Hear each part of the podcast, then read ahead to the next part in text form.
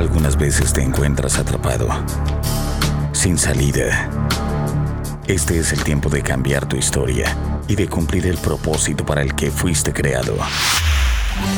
Ministerios Río de Dios presenta un fluir de bendiciones. Con los pastores Pedro y Mayra Enamorado.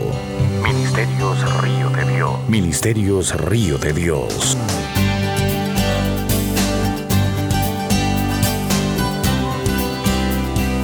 Bendiciones en este día. Hoy quiero decirte que tu vida es lo que tú permites que sea. Marcos 1 del 14 al 15 relata diciendo después que Juan fue encarcelado, Jesús vino a Galilea predicando el evangelio del reino de Dios, diciendo el tiempo se ha cumplido y el reino de Dios se ha acercado. Arrepentíos y creed en el evangelio. El evangelio son buenas nuevas. Por eso nosotros tenemos que ser responsables de cargar con esas buenas nuevas, porque hay una diferencia entre ser responsable y ser culpable. Por ejemplo, si yo tomo una pistola y mato a alguien, yo soy culpable, pero si atropello a alguien con mi auto sin quererlo, soy responsable. Tú eres responsable de amigos abusivos, de patrones explotadores, de socios sinvergüenzas, de matrimonios frívolos, de hermanos en Cristo que te traicionan. Si no asumes responsabilidad, todos tus diagnósticos serán equivocados ante los problemas que se te presenten. Esto hará que tu acción sea errónea y estas producirán resultados que no te gustarán. No puedes pasarte la vida actuando desde la postura de víctima. Deja de viajar por la vida como acompañante es hora que te sientes al volante y manejes. No preguntes más por qué me hacen esto, sino por qué me hago esto. Porque hay una diferencia entre sensación y percepción. La sensación define lo que captan tus cinco sentidos de lo que te rodea. La percepción se refiere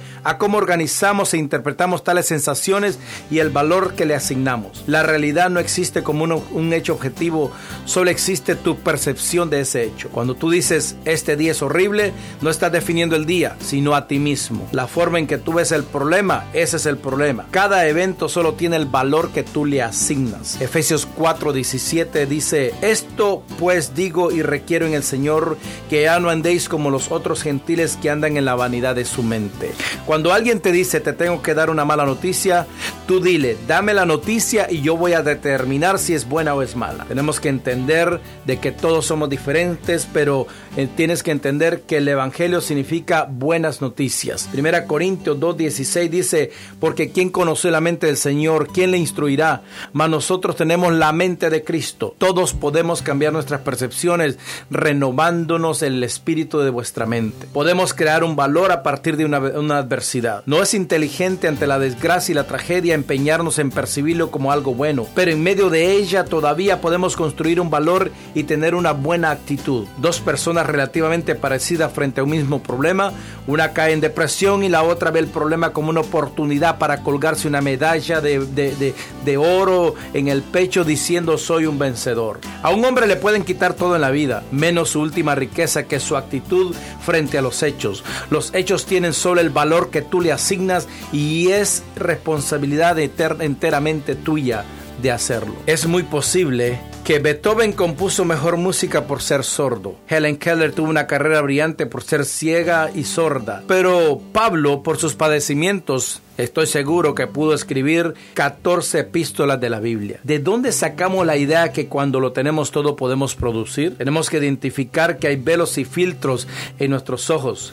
Recuerda que alguien lo puso en, alguna, en algún momento en tus ojos, en tu mente y ha alterado la manera de ver el mundo. Si te pones lentes verdes, todo va a ser verde. Si tienes una visión catastrófica de la vida, todo lo verás como catastrófico. Hay filtros que, que cada persona te ha puesto y aún tú mismo. Para Pablo, fue el del judaísmo, para Jonás fue el de la maldad de los ninivitas. Filtros de una experiencia pasada. Esos filtros tenés que quitártelos de la vista.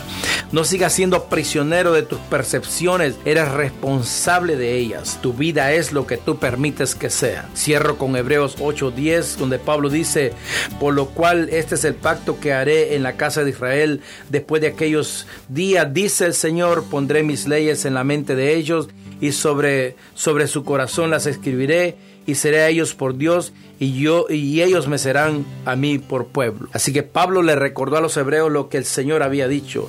Por lo tanto, en este día solamente te puedo decir que tu vida es lo que tú permites que sea. Muchas bendiciones y hasta el próximo fluir de bendiciones.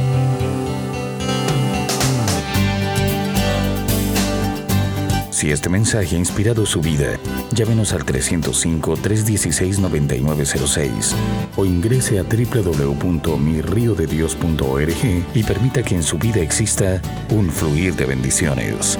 Ministerios Río de Dios.